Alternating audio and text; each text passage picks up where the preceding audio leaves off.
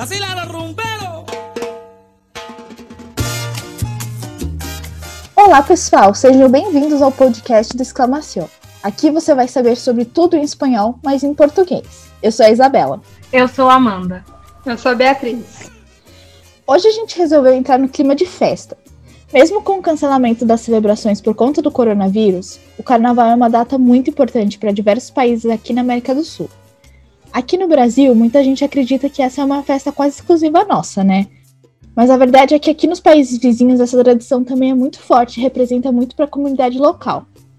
Especificamente, existem dois centros carnavalescos muito importantes aqui na América do Sul: Oruro na Bolívia e Barranquilla na Colômbia. Então a gente resolveu fazer um podcast que mostre e conte um pouco da história da celebração nesses lugares. Só que não poderíamos falar disso tudo sozinhas, né? Então a gente convidou a Carla Burgoa, jornalista brasileira boliviana, que também foi nossa convidada no episódio sobre o golpe de Estado na Bolívia. Então, se você não viu, corre lá. Oi meninas, muito obrigada por me chamar novamente para participar desse podcast. E então, como vocês já devem saber, eu sou brasileira, boliviana, a minha família paterna é toda da Bolívia, eu cresci lá em Oruro, a cidade do meu pai. Meu pai nasceu em Potosí, meus avós são de Potosí, Porém, logo cedo eles se mudaram para Oruro, que é um costume dos povos andinos sempre estar migrando de, de departamento, de cidade, enfim. Então, ao longo desses 23 anos de vida, assim, eu sempre estive entre Natal e Oruro. E a minha família de Oruro foi se moldando com os costumes orurenhos. E eles todos foram para o carnaval. Meus tios dançam há mais de 40 anos o carnaval de Oruro. Inclusive, conheceu a minha tia no Carnaval de Oruro. Tiveram filhos que dançam no Carnaval de Oruro, que conheceram seus parceiros também no Carnaval. E Carnaval é uma grande festa. Bora para a conversa?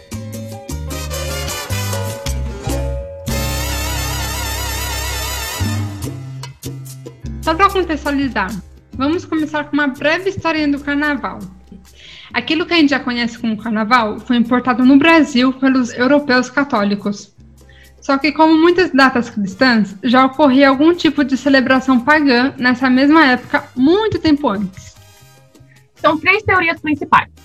Séculos antes de Cristo, na Babilônia, havia uma festa da Sacéia, que permitia que alguém se tornasse um rei de mentirinha, que era torturado durante a celebração. Já na Grécia Antiga, era uma festa da chegada da primavera, enquanto no Império Romano havia Saturnália, que era uma festa de máscara cheia de comida e bebida. Com a cristianização das principais datas pagãs, o carnaval entrou para o calendário oficial dos principais países católicos, já que ele é um período que marca o início da quaresma. Porém, algumas características prevaleceram, como é o caso dos bailes de máscara e das fantasias, chegando até a desfiles em algumas cidades europeias. E foi nesse modelo que a festa foi importada para os países latino-americanos. E agora, vindo para a América do Sul, o Carnaval de Barranquilla, na Colômbia, é a maior festa do país e uma das maiores de toda a região caribenha. Inclusive, em 2003, foi declarado como Patrimônio Cultural da Unesco. O carnaval é muito importante para a economia local, principalmente por incentivar o turismo e a produção artesanal de máscaras e fantasias. Essa celebração, na verdade, começou em Cartagena de Índias, que fica do ladinho de Barranquilla. Mas com o crescimento econômico repentino da cidade no começo do século XIX, muitas pessoas começaram a migrar para lá e levar algumas pequenas festas para alguns dos salões de bailes da região. A principal base do Carnaval de Barranquilla é a cultura afro. As danças e a estética negra tomaram conta da festa, e é possível ver isso em diversos blocos do desfiles. Inclusive, a expressão mais antiga do carnaval colombiano é a chamada dança del Congo, trazida diretamente pelos africanos. Mapalé, cúmbia, vallenato e champeta são alguns dos ritmos mais tocados durante as celebrações, sendo que todos eles têm origem negra. Mas também tem muita influência indígena, principalmente pela parte da estética que evoca a natureza.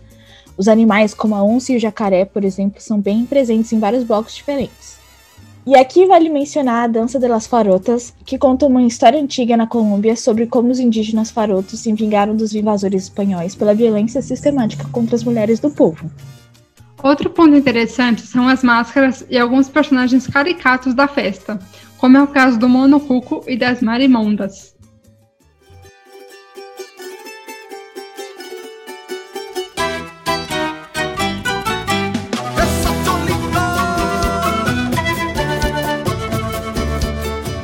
Do Caribe e indo para a Cordilheira dos Andes, a gente tem o Carnaval de Oruro, na Bolívia. Essa festa também é um patrimônio cultural da Unesco e também ocupa um espaço importante quando se trata das principais celebrações da América Latina. E como a família da Carla é de Oruro e toda carnavalesca, ela veio conversar com a gente. Carla, conta pra gente. O nome do carnaval veio depois, mas muitos séculos antes do contato com os europeus já acontecia uma celebração indígena ali na região nessa mesma época, não é mesmo? Qual é a origem dessa festa? Então, alguns consideram o Carnaval de Oruro como um dos carnavais mais antigos da história. A tradição carnavalesca, ela começou na Europa, antes da colonização da América, mas o simbolismo, os elementos, as tradições, em específico dessa celebração, ela vem de uma cultura bem antiga, ela tem raízes bem antigas, é dos povos dos Urus, que eram os povos da região de Oruro, departamento de Oruro. Quando os europeus chegaram lá para trazer o catolicismo à região, eles faziam analogias entre as crenças deles e as crenças locais. E aí surgiu é, o Carnaval de Oruro, com esse sincretismo enorme que existe no Carnaval de Oruro, a combinação entre celebrações religiosas e as celebrações indígenas que já existiam naquele local. As celebrações indígenas passaram por um processo de sincretismo por conta da proibição da Igreja Católica. Mas mesmo assim, e ainda bem, a tradição indígena continuou muito forte nas festas. A gente vê isso principalmente nas danças, nas imagens e nas roupas, né? Você pode contar pra gente um pouquinho dos principais elementos do carnaval? Então, antes de falar das danças, das culturas, é importante eu falar um pouco mais sobre a lenda que deu origem ao Carnaval de Oruro, essa celebração, né? A lenda conta que o semideus Huari saiu das profundidades das montanhas para se vingar do povo de Oruro, porque tinham deixado de cultuar o deus Sol. Então, por vingança, ele enviou cinco pragas contra o povo para destruir toda aquela região, toda a população. E as pragas são a víbora, que depois ela foi transformada numa pedra, um sapo para devorar o povo, um grande lagarto, milhares de formigas e um condor foram essas as pestes enviadas é, por essa divindade contra os habitantes dessa cidade. E aí conta a lenda que a Virgem de Socabon, ela protegeu a cidade dessas pragas, mandou embora, transformou. Foi ela que transformou, inclusive, a víbora em pedra, e os elementos de toda a cidade estão espalhados. É, recentemente, uma amiga minha até me perguntou quem é que tinha contado essa história, se essa é uma história que se passa de pai para filho, essas coisas. Mas não, você chega lá em Oruro e você já sabe. Eu nem lembro, assim, eu ia desde pequena para lá, então, realmente, ninguém chegou e sentou e falou sobre essa lenda. Ela está espalhada, assim, pela cidade mesmo. Tem as estátuas com as víboras. É, o teleférico de Oruro, por exemplo, ele, a primeira estação é a estação Céu, e aí você sobe, e a, e a outra estação é a estação temática Inferno, sabe? Tem os diabos, tem tudo, tem as pragas, tem tudo, é muito legal. E a estação Céu tem o anjo, o arcanjo lá, o líder da dança, e uma das danças centrais assim desse carnaval, sem dúvidas, é a dança da Diablada.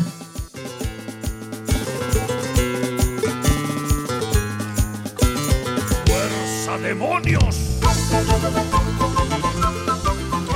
E a Diablada é isso. É, a história da dança é uma luta do bem contra o mal, né? É uma dança entre o anjo, que lidera um exército de diabos, sete, e ela tem essas suas raízes desde a da história pré-colonial, né? Dessa lenda e tal, essa lenda dos Uros. E ela é das festas centrais assim, do carnaval. E aí na Diablada a gente vê o secretismo assim desse festival, dessa celebração, porque por exemplo, o arcanjo lidera um exército de demônios, ele se junta com o condor, um animal sagrado andino, é, e tipo assim, tem os ursos também, é uma grande mistura. Oruro é uma cidade do minério, sabe? Ela tem até um casco muito grande assim para simbolizar os mineradores. A cidade tem várias minas, enfim. E eles também eles estão muito relacionados com a dança da diablada, sabe? Eles têm um grande respeito por esses elementos também, é, pelos diabos também, que eles também chamam de tio. Eles dançam também para manter o tio satisfeito, mas ao mesmo tempo em espécie de devoção à Virgem de Socabon. E tipo assim, também tem outra historinha tem uma, não é uma lenda, mas é uma história que eles contam lá em Oruro, que os mineradores eles sofriam tanto nesses trabalhos nas minas, em, em condições de trabalho péssimas, assim, que eles começaram a desacreditar um pouco da Virgem e começaram a cultuar o tio dos diabos, né, os demônios. E aí é nessa mistura de danças que eles participam desse carnaval, alguns mais para em devoção à Virgem, outros em devoção ao tio, mas a, a celebração em si é toda para a Virgem, e eles marcham, eles bailam durante horas, são dois dias, o sábado de peregrinação e o domingo, mas o sábado é muito mais levado à risca, assim, tem até a lei seca, na Bolívia ninguém pode beber no sábado, porque eles não querem que os dançarinos bebam e, e estraguem esse momento de devoção. Não só a dança, mas como um momento de devoção que é levado realmente a sério, então é proibido beber. E aí, depois disso, os diabos, os demônios, os anjos, todos, todos esses dançarinos, eles entram de joelhos em direção à Virgem final, a protetora de toda a região.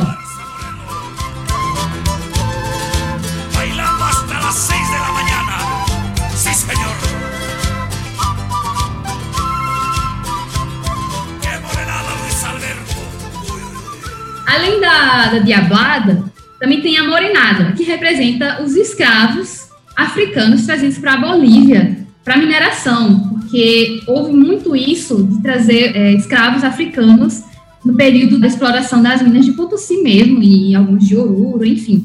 E aí essa dança, ela representa quanto eles sofreram durante essa exploração, durante esse trabalho nas minas. As máscaras elas têm os olhos grandes, a língua para fora, que representa já o cansaço deles, sabe? Nesse trabalho que era subhumano, enfim. É, é, a máscara e a dança refletem muito o trabalho que eles tinham. Os trajes também eram bem pesados. Meu tio, ele dança morenada há mais de 40 anos e quando terminava, assim, de dançar no domingo, as costas estavam marcadas, assim, feridas, às vezes até sangrava, porque são trajes tipo assim, 20 quilos, 30 quilos, são trajes muito pesados, e você não pode parar de dançar. Se estiver chovendo, você dança, se não tiver, você dança também. É uma devoção, uma espécie de devoção ali, né? É tipo um sacrifício, chega a ser também um sacrifício. E a, a dança também, os movimentos dessa dança, parece que eles estão caindo para o lado, sabe? É uma representação mesmo do sofrimento que, que esses escravos africanos, eles sofreram nesse período de exploração das minas.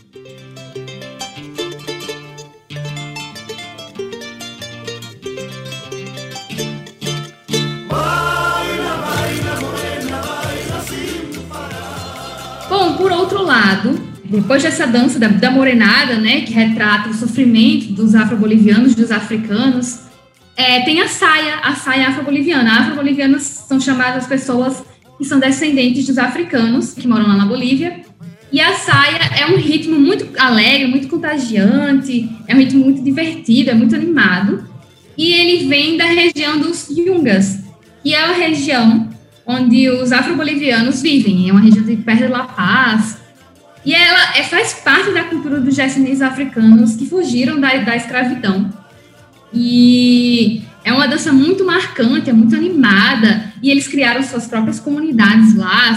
E, tipo assim, a dança, a saia, é uma expressão desse, dessa comunidade, de, de, desse movimento até que eles criaram, sabe, para reivindicar pautas. Enfim, a saia, ela é o que une esses povos que inicialmente eles ficaram refugiados nessas terras de perto de La Paz para os outros povos, assim, para serem reconhecidos no meio da saia.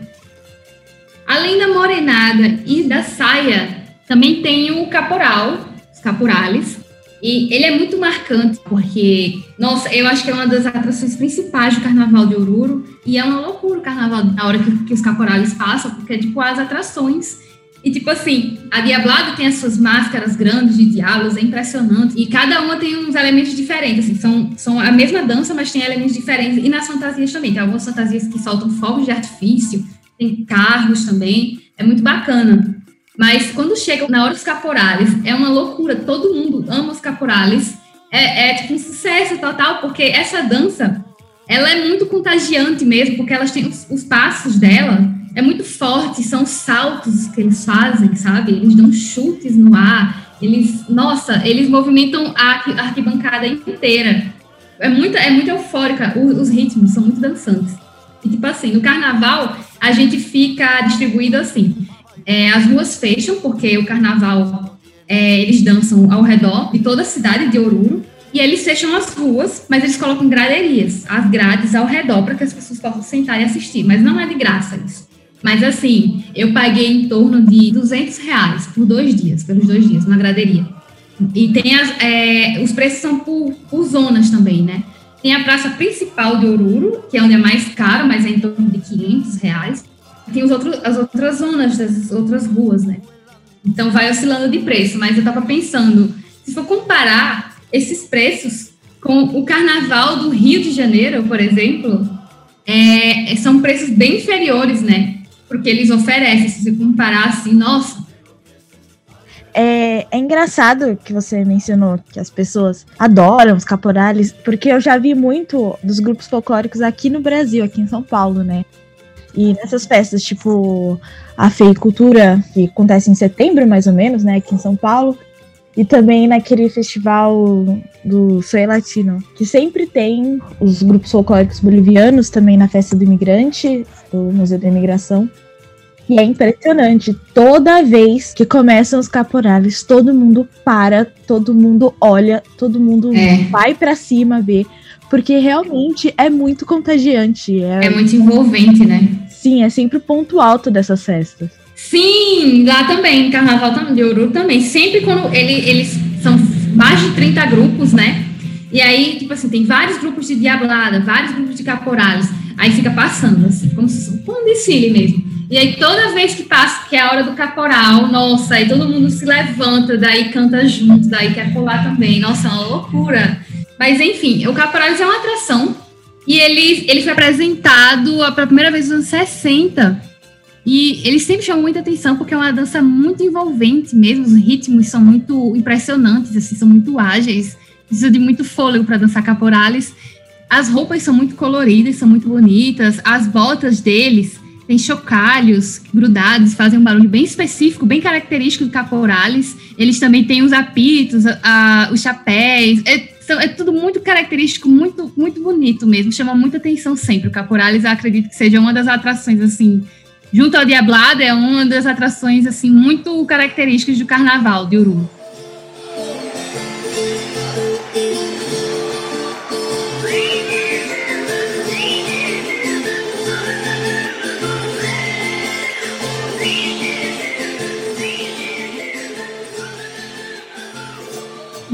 Gente vai para os timpos. Eu adoro, é uma das danças que eu adoro, que eu acho lindas as roupas, os trajes são muito coloridos, muito bonito, com fita, com, com penas coloridas, é muito, muito lindo. E os tincos, essa dança vem de uma cerimônia pré-colonial, de qual os combatentes de diferentes comunidades do norte de Potosí e sul de Oruro costumavam lutar até a morte. Era um festival que a pessoa se pegava no soco até morrer mesmo. É, hoje em dia, ela ainda existe, inclusive, esse festival, das pessoas se pegarem no soco até a morte, mas ele é menos, assim, menos bruto agora, né? Eles não são mais tão extremas, mas esse baile, ele, ele é muito bonito no, no Carnaval de Oruro, as pessoas não se batem, é só um, é uma dança, sim, referente a essa cerimônia pré-colonial, e os trajes, eles são muito lindos, inclusive, os trajes de Oruro, eles são muito bem trabalhados, muito bem feitos, né? Eles têm uma riqueza de detalhes, de elementos, e isso é tudo feito à mão. Carla, qual a importância do carnaval para a população de Oruro? Então, o Carnaval de Oruro é a festividade mais importante da Bolívia, que está da América do Sul, uma das mais importantes da América do Sul. Ela é muito importante para o departamento de Oruro, né? Assim, as pessoas elas vivem para o Carnaval. Muitas pessoas elas passam um ano inteiro esperando por esse carnaval, porque é quando a cidade realmente se movimenta. Ela para assim para essa festividade que, se eu não me engano, são 10 dias de festa, mas a, o sábado e domingo são os dias mais importantes, né? Que são sábado e domingo de peregrinação, que realmente rola os desfiles. Além disso, também tem os convites, que são desfiles que os dançarinos vão para as ruas como um tipo de ensaio do carnaval e é aberto ao público, sabe? No meio da rua mesmo. É como o carnaval, só que eles estão sem seus trajes.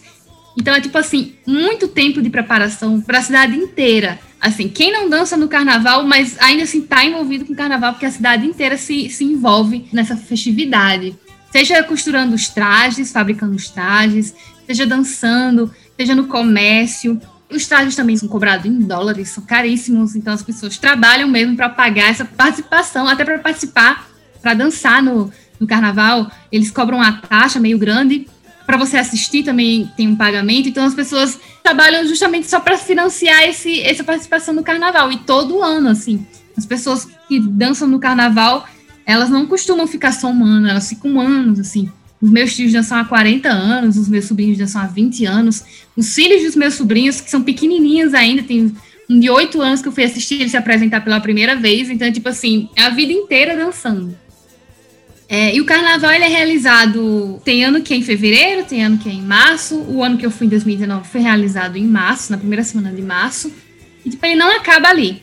Ele acaba a, a, o desfile, a celebração ali, as pessoas vão tirar suas confissões com a Virgem, mas não acaba ali, porque acaba o carnaval e já começa a preparação para o próximo carnaval, né?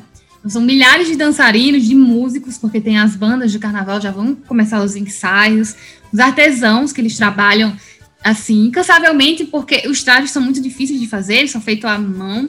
E, tipo assim, é muito interessante perceber como essa é uma tradição que vem de família, família, gerações e gerações, que trabalham nessas tarefas, nessas atividades, sabe? É uma coisa que é passado realmente e você nem percebe. Eu lembro quando a última vez que eu visitei Oruro, é, era tipo assim, todo mundo, as criancinhas já, todo mundo já conhecia de tudo do carnaval. Não era uma história que é contada, é uma história que é passada, porque a vivência tá ali, sabe? No meio da cidade, dos povos.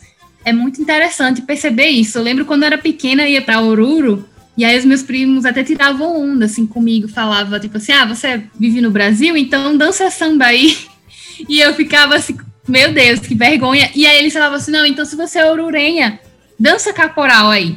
E aí ficava todo mundo rindo, porque, tipo assim, em Oruro é impossível, praticamente, é que um orurenho não saiba dançar caporal, uma criança não saiba, porque todo mundo sabe ali, sabe? Todo mundo já é criado escutando as músicas e dançando, e muitas vezes os pais já são dançarinos, aí já passam as danças, e aí os pequenos já aprendem, já começam também, eles também têm o carnaval infantil, eu também fui, ainda bem que eu pude ir para o carnaval infantil, que é uma fofura, eles também se vestem de diablitos, é, de ossos, de ossitos, de, de condor, de tudo. Tem, é o mesmo carnaval, só que versão infantil, é muito fofo, é muito divertido, e eles dançam mesmo, sabe? é muito legal ver esses costumes, essas tradições sendo passadas, assim. É muito lindo mesmo. Eu acho que é assim também, tipo, a mulher tá grávida, desde a barriga a criança já sabe fazer as coisas, já, já aprende ali. já já é. pulando já, caporal. Nossa, é muito, é muito isso mesmo, parece que a pessoa já nasce sabendo, porque eu, eu tava na casa com as, com as minhas sobrinhas, tipo, uma tinha três anos e a outra tinha seis.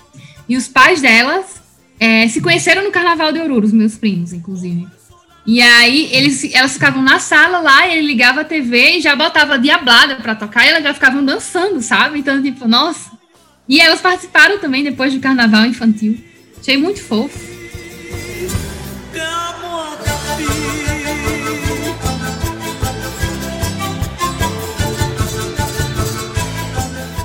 Bom, gente, esse episódio serviu para mostrar um pouco para vocês que o Brasil não é o único país onde o carnaval é tão grandioso e importante.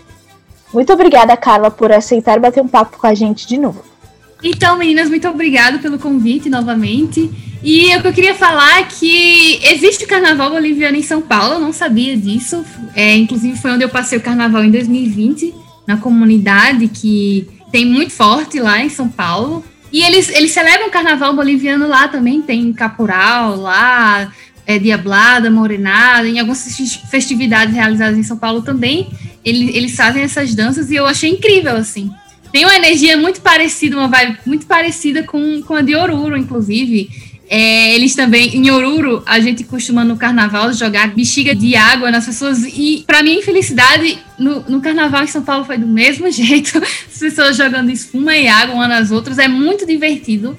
E também tem as bandas ao vivo, porque, inclusive, é interessante falar isso, porque as bandas elas passam junto com os dançarinos, então é tudo música ao vivo.